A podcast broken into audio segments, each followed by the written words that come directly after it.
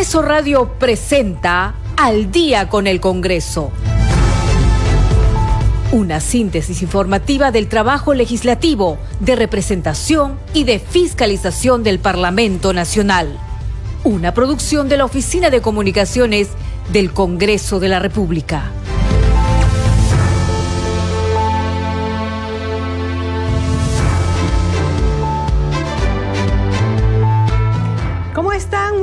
Noches, bienvenidos al programa Al Día con el Congreso. Les saluda Danitza Palomino y estas son las principales noticias del Parlamento Nacional. El presidente del Congreso, José William Zapata, reafirmó su compromiso de defender ese poder del Estado ante las críticas de representantes del Poder Ejecutivo y movilizaciones promovidas por algunos sectores contra las instalaciones del Parlamento Nacional. Este viernes 11 de noviembre, la Subcomisión de Acusaciones Constitucionales pondrá en votación el informe final de la denuncia constitucional contra el presidente Pedro Castillo por presunta traición a la patria. La Comisión de Constitución y Reglamento del Congreso de la República sesionará mañana de manera extraordinaria para someter a debate y votación el decreto de archivo del proyecto de ley 174-2021 que propone derogar la ley 31355 que desarrolla el ejercicio de la cuestión de confianza. En las normas legales del diario El Peruano se publicó la ley que permite garantizar la prestación del servicio educativo en las instituciones educativas públicas de educación básica a nivel nacional. Usted está escuchando al día con el Congreso. ¿Cómo están? Bien, nosotros le contamos que en el Congreso de la República, como se anunció ayer, no hubo sesión plenaria, no se realizó la sesión plenaria. El presidente del Congreso de la República, José William Zapata, sí fue al Parlamento Nacional a cumplir sus actividades diarias. También hubo parlamentarios que trabajaron en sus oficinas, tanto en el Palacio Legislativo como en otras oficinas, eh, pero no hubo la sesión plenaria. Como ustedes saben, se está realizando una marcha eh, y cerca a las inmediaciones del Congreso de la República. Hay mucha seguridad. Eh, se han eh, detenido, eh, digamos, el, el, tránsito, no hay tránsito por la Avenida Bancay, justamente por donde está el Congreso de la República en protección a, a las instalaciones del Parlamento eh, y seguramente ustedes están viendo a través de los distintos medios de comunicación cómo se va desarrollando esta marcha. El día de hoy llegó el presidente del Congreso de la República al Parlamento justamente para cumplir sus actividades planificadas para el día y conversó con la prensa. Aquí parte de sus declaraciones. Tengo entendido que este, amanecieron unos, este, unos piquetes de unos piquetes eh, de manifestantes. Un segundito, lo están golpeando al presidente, no, no, por favor. A ver, acomódense, acomódense. Ya listo. Entonces, pero sé también que la policía ya los ha retirado, está actuando como corresponde la Policía Nacional. Y sobre el, la, el trabajo aquí en el, en el Parlamento, lo que hemos hecho es no convocar el Pleno para no tener a a, a, cientos de personas en el, en el, en el, aquí en el, este, en el edificio de, este, principal. Pero los, los, congresistas están trabajando, están en sus, en sus este, correspondientes edificios. Aquí también hay parlamentarios, yo voy a estar aquí todo el día hasta, hasta que no tenga que salir. O sea, todas las tareas siguen normales. ¿Les preocupa un poco la situación eh, porque las movilizaciones ya se están desarrollando? A las 3 de la tarde hay algunas concentraciones que van a dirigirse específicamente a las cercanías del Congreso, presidente. Eh, yo creo que la Policía Nacional va a hacer la tarea que corresponde. Obviamente lo que me podría preocupar es que hayan desmanes, que se infiltren personas o que la intención de las marchas no haya sido la que corresponde. Pero creo también que la gran mayoría de, de, ciudadanos van a hacer una marcha como, como corresponde que sea. ¿Cuáles son los escenarios que pueden venir luego del oficio que mandaron ustedes ayer al presidente del Consejo de Ministros de no aceptar esta eh, cuestión de confianza? Nosotros hemos actuado como corresponde, como está, nos establece la Constitución. Ya el asunto por el cual lo hemos hecho lo conocen ustedes mayormente. Yo no sé cómo vaya a, a reaccionar el, el, el Ejecutivo. Lo que hemos hecho es lo que está establecido dentro de la, de la legislación. El presidente, buenos días, una consulta, sí. Pero hoy día se han retomado, eh, entiendo, porque ayer se informó de que no iba a haber pleno, pero tampoco que iba a haber eh, actividades ni iba a venir el personal, pero hoy día sí están trabajando con No, no, no, no. Eh, eh, le, sí, le, le, agradezco esa pregunta. No, lo que no eh, lo que se decidió por asuntos de seguridad, solo por asuntos de seguridad, es de que no había el pleno porque el Pleno convoca a cientos de personas, entre congresistas, y, además ya comenzamos las sesiones este, presenciales, y también cientos de, trabajadores en un solo edificio.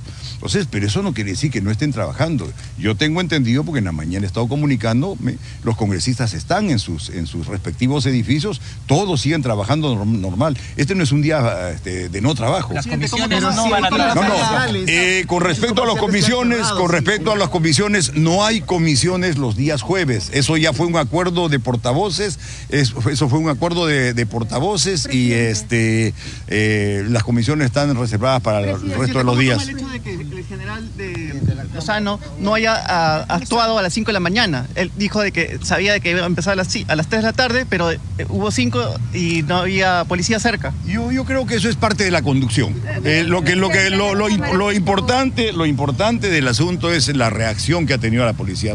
Pues hay diferentes. No, yo no la podría calificar de tardía, ¿no? Porque han, actuado, han actuado como han actuado como corresponde y los y los han retirado de modo pacífico.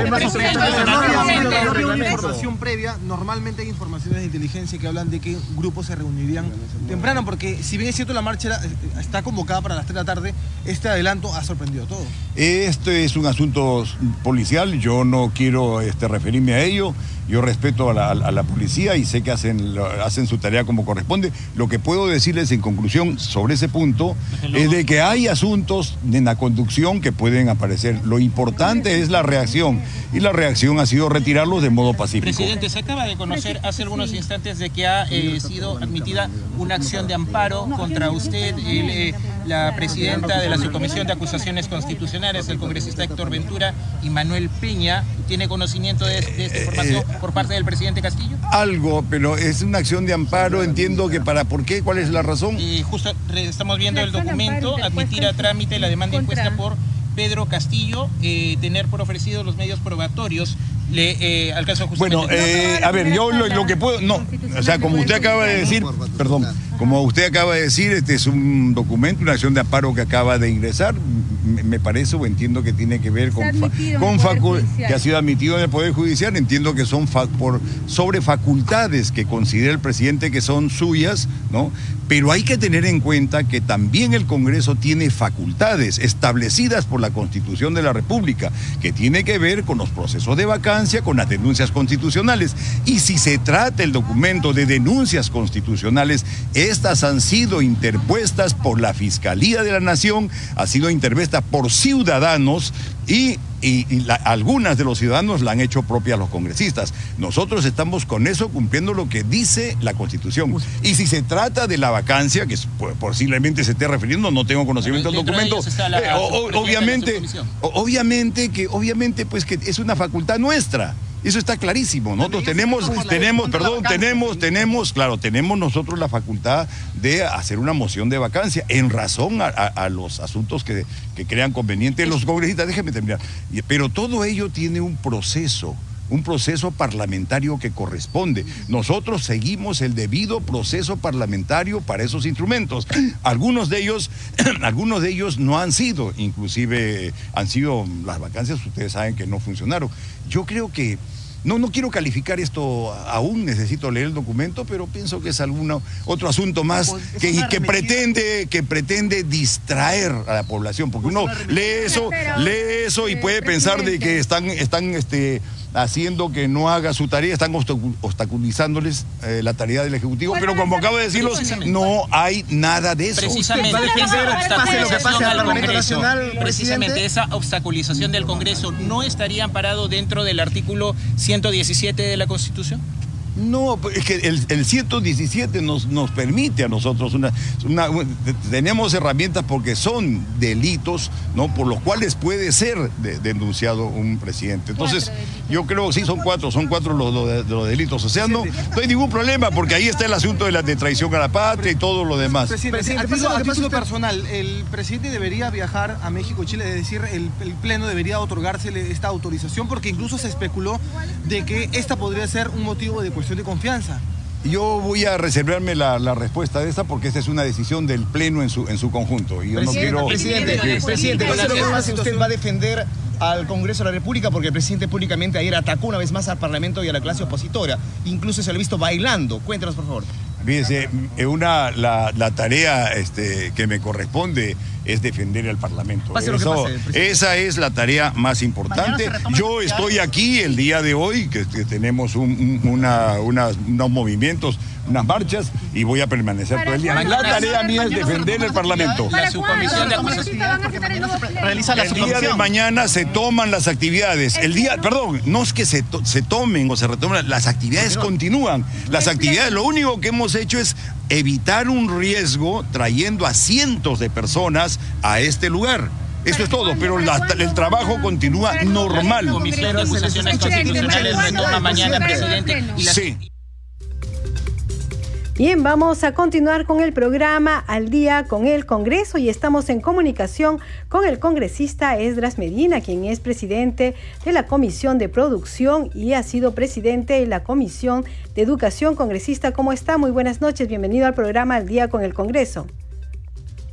Muy buenas noches. Un saludo a usted, señorita periodista, y a través de usted saludar a todos los ciudadanos peruanos eh, y poder conversar sobre las normas, las leyes que vamos avanzando en el, en el Congreso de la República en bien de los diferentes sectores, en el sector de educación, en el sector de producción, micro, pequeña empresa y cooperativas, y también en otros sectores que vamos ayudando a que se pueda ir mejorando su normatividad para que puedan desarrollar en las actividades que le corresponde a cada ciudadano peruano. Sí, congresista, efectivamente. Hoy día han salido dos normas que tienen referencia al tema de educación. Una de ellas es la ley que establece la conversión de plazas eventuales a plazas orgánicas. ¿Y nos puede explicar un poco en qué consiste y cuáles son los alcances de esta ley? Ya, mire, primeramente esta ley sí la propuso el Poder Ejecutivo, pero la propuso porque ellos tienen la data o los datos de las asambleas, de, la, de, las plazas, este... ¿Congresista? Bien, se ha cortado la llamada con el congresista Edras Medina. Nosotros vamos a regresar, vamos a tomar nuevamente contacto con él. Entre tanto, vamos a contarles que el día de ayer el presidente del Congreso de la República brindó una conferencia de prensa eh, sobre justamente este tema ¿Regresó? ¿Ya lo tenemos? Sí, bueno, nos indican que ya estamos nuevamente en comunicación con el congresista Esdras Medina. Congresista, eh, ya hemos retomado la comunicación. Usted nos explicaba sobre los alcances de esta ley respecto a la conversión de plazas eventuales a plazas orgánicas. Sí, es decir, teníamos nosotros a nivel nacional aproximadamente 40 mil docentes contratados. Y las plazas, o sea, se llama, el pago que ellos recibían eran unas plazas asignadas eventuales, pero como ya han venido trabajando con la misma plaza y hace más o menos tres años atrás continuos, esas plazas no podían ingresar para poder ser eh, estar dentro del concurso público que pronto va a haber para los docentes a nivel nacional. Para que puedan esas plazas ser cubiertas por concurso, tenían que pasar de eventuales a orgánicas. Y eso es lo que hemos hecho en el Congreso de la República. Por ley, hemos convertido estas plazas eventuales a orgánicas, así también como las plazas de los auxiliares de educación, para que puedan contratar y puedan ya ser más estables los docentes contratados y los auxiliares de educación.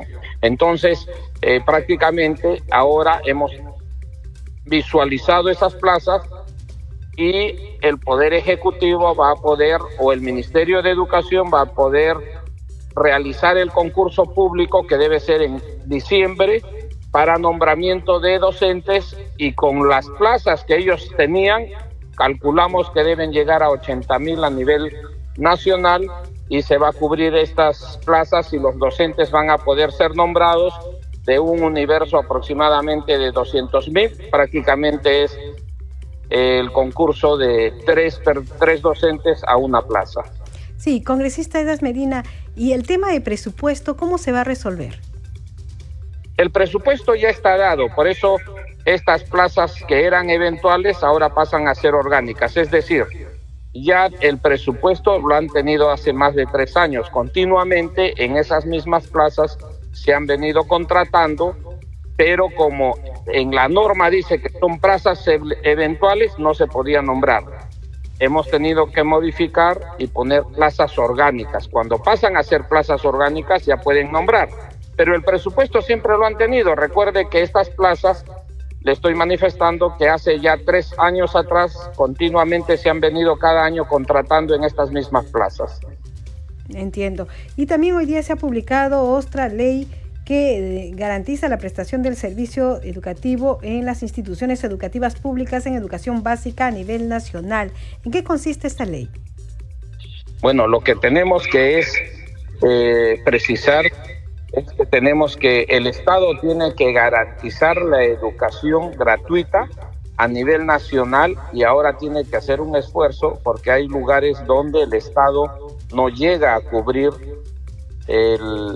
a los estudiantes, es decir, no se les brinda el servicio educativo en lugares urbanos marginales en diferentes regiones, donde no existe una institución educativa que pueda brindarles el servicio a nuestros estudiantes de inicial, primaria y secundaria. Sobre todo en las zonas este remotas del país, ¿no? Así es. Entonces, con esta ley le permite a los gobiernos locales, es decir, a los municipios distritales, que saben en qué lugares no hay un colegio, puedan armar un perfil, puedan donar un terreno armar el perfil y elevarlo al Ministerio de Educación para que el Ministerio de Educación pueda tomar conocimiento y realizar inmediatamente la autorización y el trabajo para poder tener una institución educativa y así cerrar las brechas que tenemos en diferentes regiones donde todavía hay sectores donde no llega el Estado ni tampoco el sector privado y muchos niños de corta edad, como de 3, 4 años, 5 años, no reciben la una educación adecuada. ¿no? Congresista es Medina, ¿esto significa que son los gobiernos regionales o también entran un poco en acción los gobiernos locales? Porque a veces son los gobiernos locales los que tienen... Eh, pueden ubicar, identificar estas zonas remotas, estas a veces son caseríos, ¿no? Donde no hay, eh, no han llegado a las escuelas públicas. Con esta ley permitimos que los, eh, los municipios distritales o los gobiernos locales puedan comenzar a trabajar y juntamente con los gobiernos regionales puedan llegar a cubrir ese déficit en el sector de educación. Y entonces ahí también interviene ya el Ministerio de Educación a través del gobierno regional y del gobierno local. Es una ley muy importante para poder lograr cerrar estas brechas, ¿no? Por ejemplo, mire, este hace tres, cuatro días atrás, la semana que ha pasado, ha habido en una localidad en Cayarani, se llama así, un distrito de Cayarani, que queda en la región de Arequipa y que es en una parte urbano marginal, han robado, han destruido una institución educativa del nivel inicial. Y a la fecha, como no tiene un marco normativo, el gobierno local no puede reconstruir inmediatamente este colegio de inicial. Con esta ley va a poder determinar su presupuesto, que no puede ser mucho, pero sí puede auxiliar y ayudar, ya que estamos al término de la del año escolar, claro. del año escolar y que puedan ser, ser servir sus, y puedan recibir sus clases estos niños. Sin embargo, a la fecha yo por eso hice la denuncia tanto al gobierno regional de Arequipa como al Ministerio de Educación para que puedan brindar un apoyo y una ayuda a este sector tan olvidado que es en una parte alta de la región. Y así sucede en varios lugares del país que tenemos que eh, visualizar y esta ley va a ayudar para que los gobiernos locales puedan tomar decisiones inmediatas. Perfecto. Entonces entendemos que se va a trabajar coordinadamente gobiernos municipales, gobiernos regionales y el Ministerio de Educación para que se pueda hacer realidad que los niños tengan acceso a los colegios de eh, educación básica, me dicen, ¿no? Son los primeros años entonces. Sí, lo que yo quisiera también es acotar que nosotros eh, venimos en el Congreso de la República, esta ley la hemos venido trabajando, ambas leyes las hemos venido trabajando el año pasado en diferentes comisiones. Primero empezó en la Comisión de Educación, luego pasó a la Comisión de Presupuesto y a la Comisión de Economía, donde ha tenido una respuesta en conjunto de todos los congresistas y finalmente ha sido aprobado en el Pleno del Congreso y ha sido ratificado en el Poder Ejecutivo. Creo que es necesario trabajar en conjunto por el bien de nuestro país y sobre todo en el sector de educación, que es el futuro de nuestras regiones, de nuestro Perú. Sí, congresista, y entonces entendemos que eh, esto ya está coordinado, eh, de, entera, eh, ¿necesitará un reglamento esta ley? Por supuesto.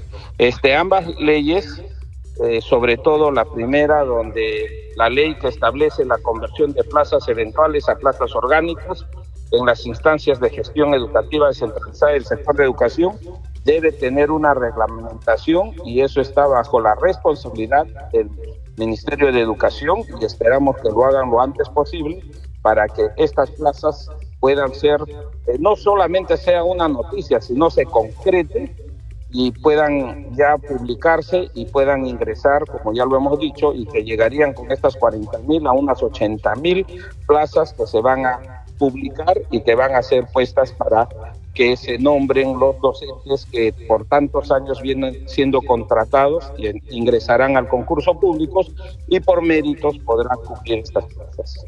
Perfecto, congresista. Muchísimas gracias por darnos los alcances a explicar a todos los oyentes de Nacional de todo el país, sobre todo a los maestros, sobre estas leyes que se han promulgado el día de hoy. ¿Usted desea agregar algo más? Quizás contarnos qué es lo que se está viendo en la Comisión de Producción.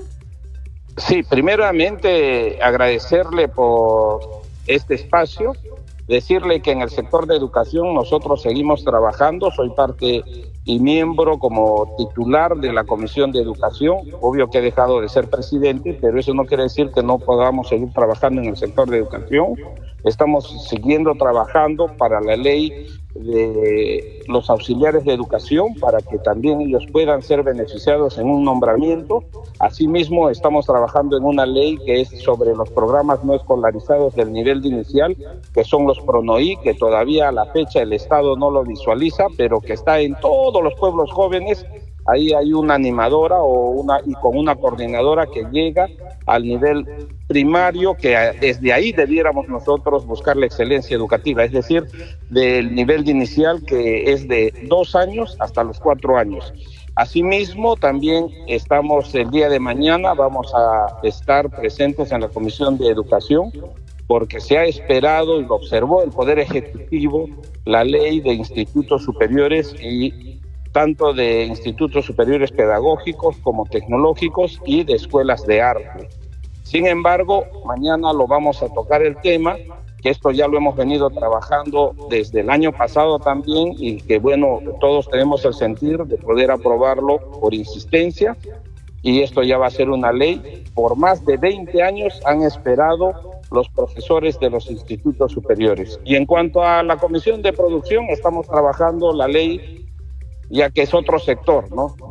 El sector de la pesca, tenemos pescadores ancestrales y pescadores artesanales que viven el día al día, que ingresan al mar a poder pescar para llevar el pan del día a su casa, sobre todo los ancestrales, en los caballitos de Totora, en Trujillo, en Lambayeque, en Piura, y estamos preparando una ley para que se visualice, se pueda el Ministerio de Producción pueda tener una relación y pueda ayudar, ya que en estos momentos es necesario ayudar a los más necesitados por esta pandemia que han pasado y que necesitamos incursionarlos en una agilización de la economía, en este caso del Ministerio de la Producción.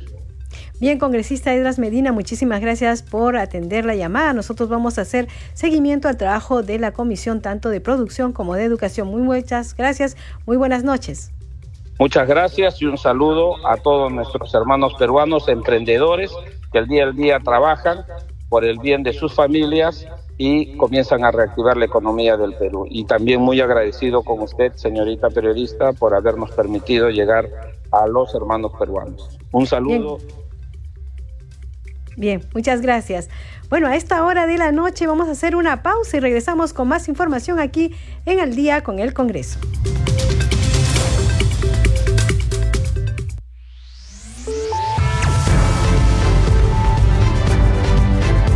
Continuamos en Al día con el Congreso.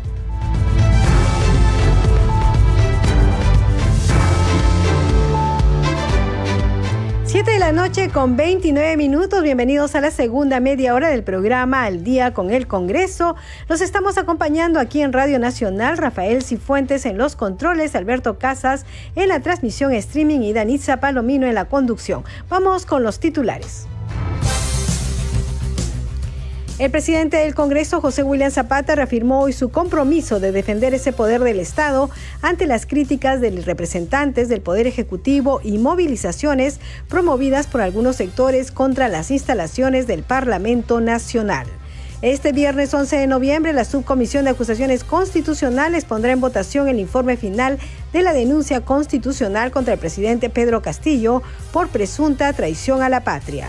La Comisión de Constitución y Reglamento del Congreso de la República sesionará mañana de manera extraordinaria para someter a debate y votación el decreto de archivo del proyecto de ley 10174-2021 que propone derogar la ley 31355 que desarrolla el ejercicio de la cuestión de confianza. En las normas legales del Diario del Peruano se publicó la ley que permite garantizar la prestación del servicio educativo a las instituciones educativas públicas de educación básica a nivel nacional. Siete de la noche con 31 minutos, usted está escuchando al día con el Congreso.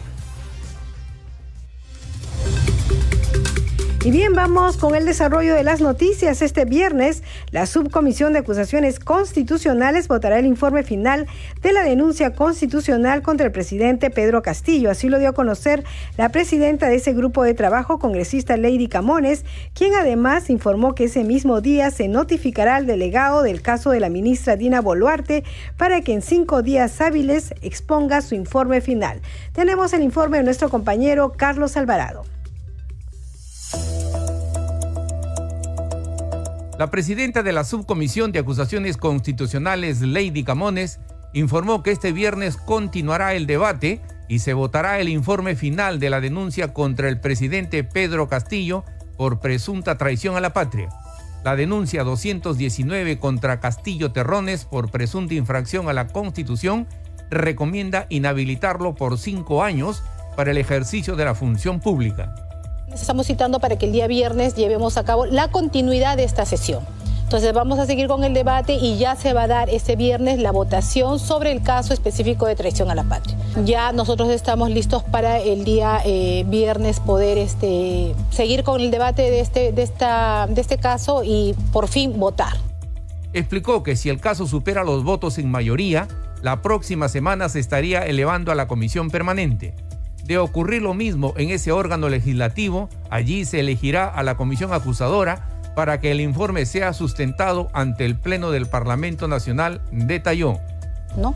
Si es que este caso supera pues, eh, en votos en mayoría, entonces el trabajo de la subcomisión prácticamente habría terminado porque ya el lunes siguiente tendríamos que estar elevando este informe a la comisión permanente para que haga lo propio. Cite a comisión permanente, se debata y se vote. Muy, muy bien, si, si hay coordinación con la comisión permanente, se podría realizar esto la próxima semana. Si se vota y tiene eh, votación mayoritaria, ya la comisión permanente está expedita para designar a la comisión acusadora para que en la semana subsiguiente se pueda ya sustentar esto en el Pleno y votar también este, ya con todos los integrantes del Pleno. O sea, estamos hablando de dos semanas más. Camones Soriano dio a conocer las razones por las que se suspendió la última sesión de la Subcomisión de Acusaciones Constitucionales. Se trata, dijo, de evitar cuestionamientos a los integrantes de ese grupo de trabajo. Como ya este, es sabido, el día lunes pasado el, congresista Diego Bazán ya sustentó el informe final sobre el caso de traición a la patria que este, pesa sobre el presidente de la República. Lamentablemente tuvimos que suspender la audiencia porque... Eh, citaron a la misma hora de, la citación de la subcomisión de acusaciones a comisión permanente para la recomposición de los integrantes de la subcomisión. Entonces, nosotros estamos tratando de hacer un trabajo y de hecho está resultando un trabajo que, sea limpio, que no sea cuestionado. Entonces, mantener dentro de la comisión a personas o, congresistas que no cumplen con el o que están incumpliendo con el artículo 20 del reglamento es algo que a nosotros nos preocupaba. Entonces, lamentablemente, a quienes se había designado como nuevos integrantes no se les había notificado para la invitación a esta sesión. Entonces, a efectos de que no se vea viciado este proceso, se decidió suspender. Dijo también que este viernes se notificará al congresista delegado Edgar Raimundo para que en cinco días hábiles emita su informe final en el caso de la denuncia contra la ministra de Desarrollo, Dina Boluarte. A la también vicepresidenta se le acusa de haber infringido la Constitución y por los presuntos delitos de abuso de autoridad, omisión de actos funcionales y negociación incompatible. En el caso de Dina Boluarte, ya nosotros tenemos la respuesta de la municipalidad. El día de mañana ya estamos notificando también al congresista delegado, que es el congresista Raimundo, para que en cinco días hábiles, que serían los cinco días de la próxima semana, contados de lunes a viernes, él pueda ya emitir el informe final de este caso y sustentarlo, que tendría que ser el próximo viernes 18, en el peor de los casos el lunes subsiguiente ya se este, expondría el informe final, se debate y también se votaría.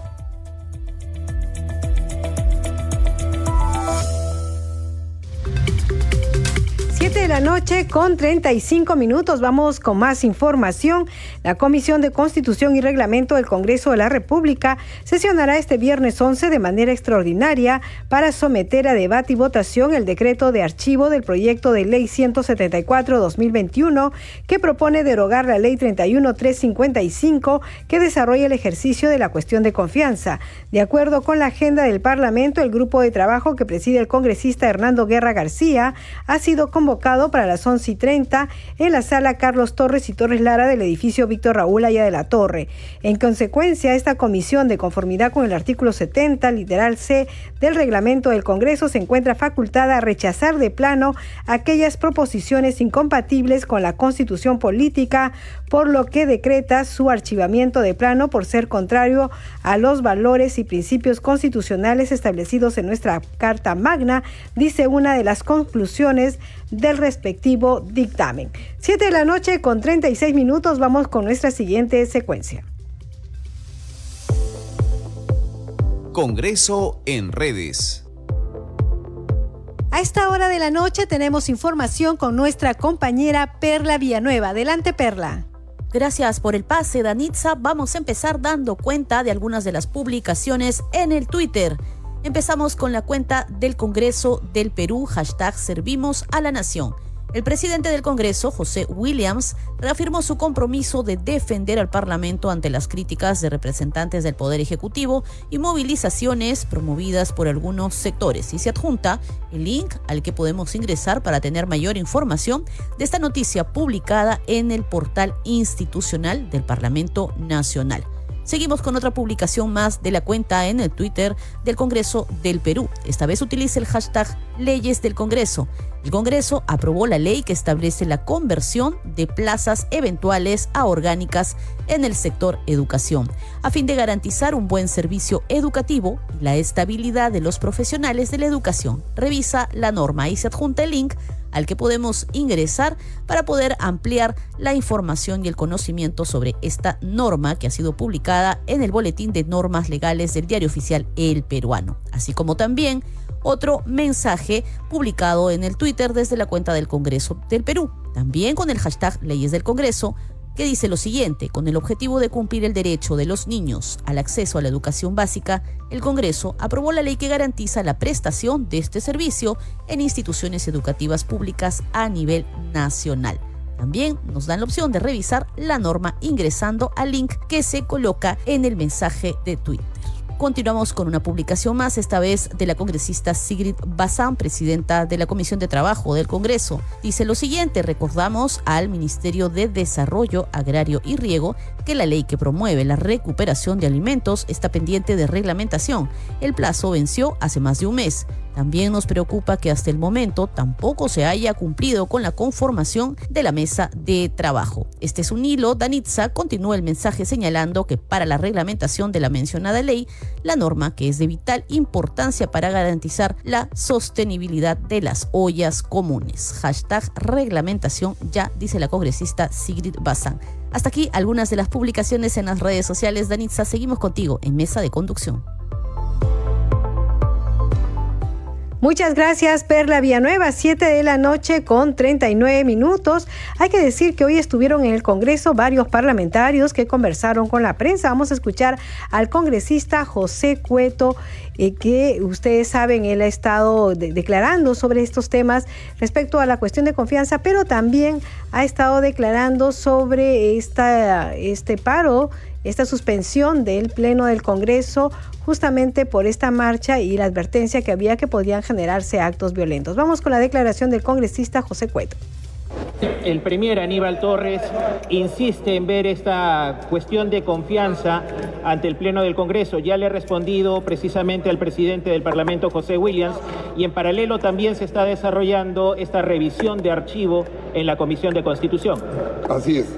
Bueno, lo del señor Torres no me extraña, ¿no? Está insistiendo en venir al Congreso para plantear una cuestión de confianza.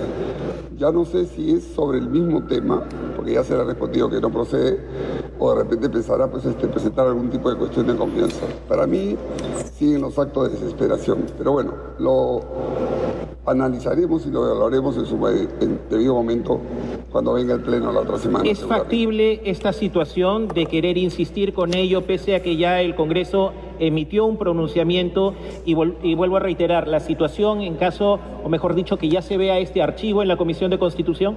Por eso digo, pues es una potestad de él, puede venir y plantearlo. Si le damos o no ya es un problema del, del, Parlamento. Pero por lo pronto creo que sus asesores del, Premier, a pesar de que él es un profesor constitucionalista, sabe perfectamente lo que está pidiendo. Vamos a evaluarlo.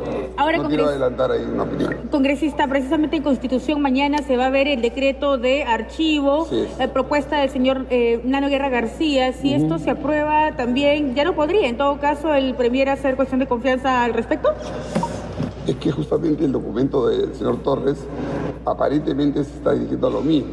Si mañana se archiva como debe pasar, porque realmente es un sinsentido presentar un documento cuando se presentó en esa oportunidad, estando en trámite el pedido del Ejecutivo ante el TC y el TC responde que es constitucional y con eso es cosa juzgada, insiste en lo mismo, ¿no? Vamos a ver, yo no, yo no le doy mucho, mucho sentido, pero repito, los, los especialistas van a ver el tema. 7 de la noche con 42 minutos, también sobre el mismo tema se, se pronunció el congresista Pedro Martínez Talavera. Vamos a escucharlo pedido de cuestión de confianza por parte del Premier, sus impresiones. Vuelvo a repetir, es un, no voy a cansar de decirlo, es un tecnócrata de laboratorio que lamentablemente este, él cree que sigue viviendo las aulas universitarias y no entiende que el Tribunal Constitucional ya declaró legal el proyecto de ley que nosotros habíamos aprobado por insistencia, el 31355. Por lo tanto, pedir nuevamente que deroguen ese proyecto de ley es totalmente inconstitucional. Disculpe, pero precisamente mañana la Comisión de Constitución va a sesionar supuestamente para mandar al archivo este proyecto de ley sobre el que se pretende hacer cuestión de confianza. ¿Por qué no lo hicieron antes en Constitución?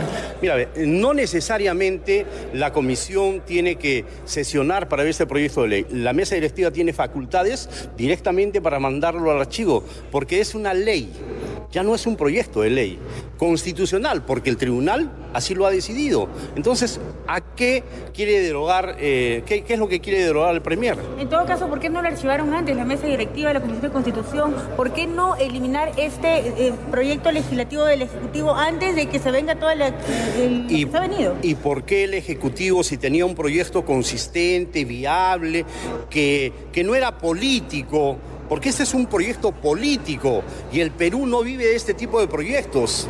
El Perú vive de querer mejorar la economía nacional, de reactivar el comercio, el turismo, de emprender una mejora en la salud, en la educación, en agricultura. Esos proyectos deben pedir que sean viables, no un proyecto totalmente político, inconstitucional, que lo único que pretendía era sostener al presidente de la República a pesar de los múltiples actos de corrupción que ya se vienen inquistando en el Palacio de Gobierno y sobre todo la incapacidad demostrada por el Premier, el presidente y muchos de sus ministros. 7 de la noche con 44 minutos y habíamos escuchado al congresista José Cueto de la bancada de Renovación Popular, al congresista Pedro Martínez de la bancada de Acción Popular. Y ahora vamos a escuchar a la congresista Marta Moyano de la bancada de Fuerza Popular, pero además primera vicepresidenta del Congreso. La situación de, eh, de, esta respuesta que dio el Congreso el día de ayer al presidente del Consejo de Ministros, el no atender precisamente esta cuestión de confianza. Bueno, primero no es que hemos respondido contra una cuestión de confianza, ojo, no hay que confundirse. Cuestión de confianza no planteada, se plantea en el Pleno. Eh, eso primero tienen que tener en cuenta. Lo que hemos rechazado es una carta que ellos han enviado en la que piden por favor que de inmediato, urgente, lo convoquen para que de inmediato exonere de todo plazo para que se apruebe un proyecto de ley contra un, para que se derogue una ley que justamente es la que eh, regula la cuestión de confianza y que el Tribunal Constitucional lo declaró constitucional ante una demanda que ellos mismos hicieron. No hay sesión del Pleno hoy día, pero esto podría venir a una solicitud o presencia del Premier la próxima semana. Bueno, los, los ministros pueden venir, según eh, la Constitución y el reglamento, pueden venir a, a los plenos, eso no tenemos ningún problema. El asunto es que querían hacerlo hoy día con presencia de las marchas que ustedes ya saben a qué cosa querían hacer. A los demás.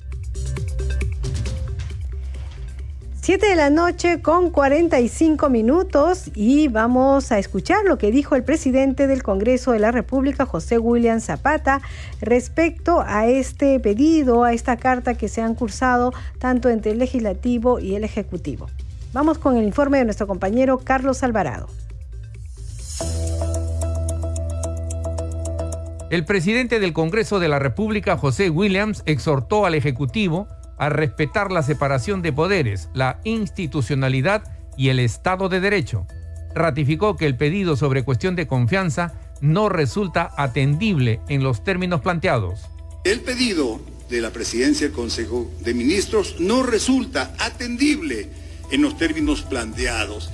Y no resulta atendible, señores, porque esta ley 31355 desarrolla facultades exclusivas y excluyentes del Congreso de la República y están referidas a la legislación de la Constitución, facultad o competencia del Congreso de la República. Asimismo, a otras acciones como la designación de funcionarios o miembros del Tribunal Constitucional, de la Junta Nacional de Justicia, la Defensoría del Pueblo, el Banco Central de Reserva y otros. Entonces esta es una tarea del Congreso de la República. Pretender que se debata la ley 31355 que desarrolla el ejercicio de la cuestión de confianza es una provocación del gobierno, sostuvo William Zapata. Recordó que en febrero de este año el Tribunal Constitucional declaró la constitucionalidad de la norma. Es una injerencia del gobierno pretender que vayamos a revisar o debatir una ley que ya ha sido aprobada por el Tribunal Constitucional y la ha certificado como válida. Yo creo, digo a nombre de la mesa directiva, de que esta es una provocación del Ejecutivo, una más, una provocación más que está haciendo el Ejecutivo, en la situación en que se encuentra, preocupado, desesperado, recurriendo a situaciones como estas, así como la de la OEA, donde desprestigia al Estado. Y adicionalmente, ustedes deben haber escuchado que congresistas, constitucionalistas, personas que conocen el asunto, congresistas inclusive del oficialismo, la mayoría de ellos, afirman que esto no es constitucional. Consideró que este nuevo enfrentamiento que propicia el Ejecutivo contra el Congreso le hace mucho daño al país revisar la ley que pretende el gobierno rompería el equilibrio de poderes, aseveró. Lo que creo es de que el Ejecutivo pretende enfrentar al Congreso de la República. El Ejecutivo pretende cerrar al Congreso de la República. De hecho que ya ahora está ya declarando un enfrentamiento con el Congreso y le está haciendo daño a la nación. Es aprobar esta ley o revisar esta ley que es constitucional, más bien rompería el equilibrio de poder. Que esta ley 31355 permitió que, que funcione de esa forma. El presidente del Congreso defendió el fuero parlamentario, precisando que es una institución que hace el contrapeso al Ejecutivo. De allí que expresó su sorpresa por la denominación Toma de Lima a la marcha en favor del gobierno. ¿Por qué Toma de Lima? Si no es necesario. ese nombre ya más bien va provocando a las personas y sobre todo a aquellos que quieran aprovecharse de este asunto. El cerrar el Congreso es algo que lo dice el mismo presidente del gabinete del Consejo de Ministros. Lo ha dicho varias veces. Y es algo que se repite en las reuniones del Ejecutivo, en Lima y también en las regiones. Porque las personas a los que ellos lleva dicen cierren el Congreso. El Congreso, señores periodistas, es un, valor, es una institución que está haciéndole contrapeso al Ejecutivo.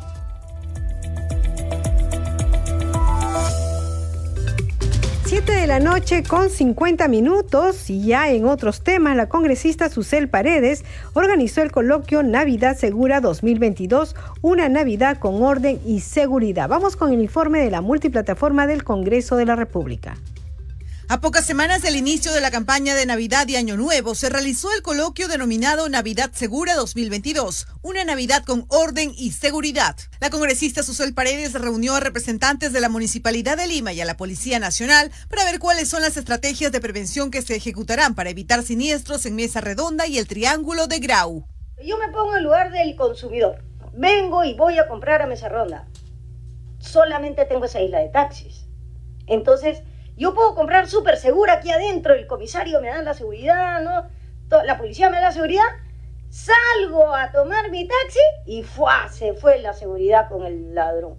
¿Dónde podríamos tener una otra isla segura de taxi, por ejemplo, para taxi de aplicativo? Ya desde que se transfirieron las, las competencias desde la Municipalidad Metropolitana de Lima hacia la Autoridad de Transporte Urbano, ya nosotros no tenemos competencia, tenemos gerencias que podemos eh, eh, recopilar esa propuesta y ver si el tema es la seguridad o el tema es establecer nuevos paraderos. Porque si es la seguridad, creo que podemos de manera conjunta brindar ese servicio. En el coloquio participó el subgerente de fiscalización de la Municipalidad de Lima, jefe de la DIPOL 1, los comisarios de San Andrés, Monserrat Cotabambas, el jefe de UDEX, el jefe de la unidad de rescate, entre otros en el centro de Lima que pueda producirse eh, lo más probable, y esperemos que, no sea así, es un incendio, donde la policía de rescate también está preparada para apoyar y, poder este, de alguna manera eh, brindar la, eh, la oportuna intervención en el rescate de personas que puedan quedarse atrapadas en el interior de los edificios. Se anunció que el Plan Navidad Segura 2022 se lanzará el 15 de noviembre en los conglomerados de Mesa Redonda y el Triángulo de Grau. En esta reunión se estrecharon los lazos de cooperación de trabajo entre la autoridad local, la Policía Nacional y el Congreso de la República en su control de fiscalización y control. 7 de la noche con 52 minutos. A esta hora vamos a conocer la agenda de actividades programadas para mañana en el Congreso de la República. Tenemos la información con nuestro compañero Josman Valverde. Adelante, Josman. Buenas noches, Danitza. Vamos a conocer de inmediato las actividades previstas para mañana viernes 11 de noviembre en el Congreso de la República. Hay una nutrida agenda de actividades y damos cuenta de algunas de ellas. Eh, se inicia, por ejemplo, a las 8 de la mañana, muy temprano las eh, actividades con la sesión extraordinaria de la Subcomisión de Acusaciones Constitucionales que va a continuar con la tercera sesión extraordinaria y se va a ver la propuesta del informe final recaído en la denuncia constitucional 219. Eh, Así que se va a ver precisamente este tema en agenda, entre otros también. Y eh, además, eso es a las 8 de la mañana. Tendremos a las 9 de la mañana sesión de la Comisión de Fiscalización que se va a desarrollar en el hemiciclo del Congreso eh, para indagar todos los hechos relacionados o ligados directa e indirectamente a la pandemia del COVID-19 hasta el 26 de julio del 2021. Es ese tema el que se va a abordar mañana precisamente. Eh, se va a continuar con estas indagaciones en el seno de la Comisión de Fiscalización. A las 9 de la mañana hay una ceremonia de reconocimiento a los pastores de la Iglesia Evangélica y Hogares Victory, esto en reconocimiento a su incansable labor misionera y obra social por más de 25 años en el Perú. Esto lo organiza el despacho de la congresista Digna Calle, que es segunda vicepresidenta del Congreso. También eh, hay sesión extraordinaria de la Comisión de Educación y eh, entre otros también tenemos sesión extraordinaria de la Comisión de Constitución. Mucho ojo con este tema, es a las 11 y 30 se va a ver el decreto de archivo respecto al proyecto de ley 1704 que propone derogar la ley 31355 Danitza, ley que desarrolla el ejercicio de la cuestión de confianza regulada en el último párrafo del artículo 132 y en el artículo 133 de la Constitución Política del Perú. 11 y 30 de la mañana en sesión extraordinaria de la Comisión de Constitución. Y también ya por la tarde a las 3 hay sesión de la Comisión Investigadora sobre presuntas irregularidades en la gestión de las contrataciones de bienes y servicios de E-Salud y el MINSA. A las 3 de la tarde también sesión extraordinaria de la Comisión de Justicia. Se van a exponer algunos libros de derechos reales y libros sexto, las obligaciones del anteproyecto del nuevo Código Civil. Estos son algunos de los temas. Hay además grupos de trabajo, conversatorios, mesas de trabajo que estaremos conociendo al detalle en el transcurso de la jornada informativa de mañana viernes 11 de noviembre, Danitza. Eh, y de esta manera concluimos dando cuenta de estas actividades, nutridas por cierto en la recargada agenda, y regresamos contigo a estudios. Adelante y muy buenas noches. Muy buenas noches, Josman Valverde. Con esta información ya terminamos el programa al día con el Congreso. Como mencionó Josma, nosotros mañana le estaremos dando todo el resumen de las actividades que se han anunciado la Subcomisión de Acusaciones Constitucionales, la Comisión de Constitución, que sin duda son las que llamarán más la atención el día de mañana. Le agradecemos a nombre de todo el equipo de Congreso Radio. Acá en Radio Nacional nos hemos acompañado en los controles Rafael Cifuentes, en la transmisión streaming por Facebook Alberto Casas y hablamos del Facebook, nos han mandado mensajes a través del Facebook nos ha escrito Laura Vega, que nos dice que es cumpleaños de su hijo Ángelo Fermín Rosas. Bueno, le deseamos muchas felicidades a Ángelo, muchas gracias por su sintonía, que tengan muchos éxitos en su vida. Nos despedimos hasta mañana a las 7, que tengan buenas noches.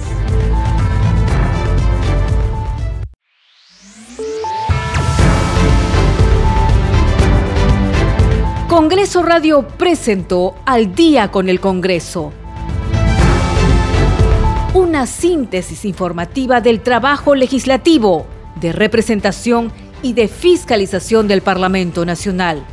Una producción de la Oficina de Comunicaciones del Congreso de la República.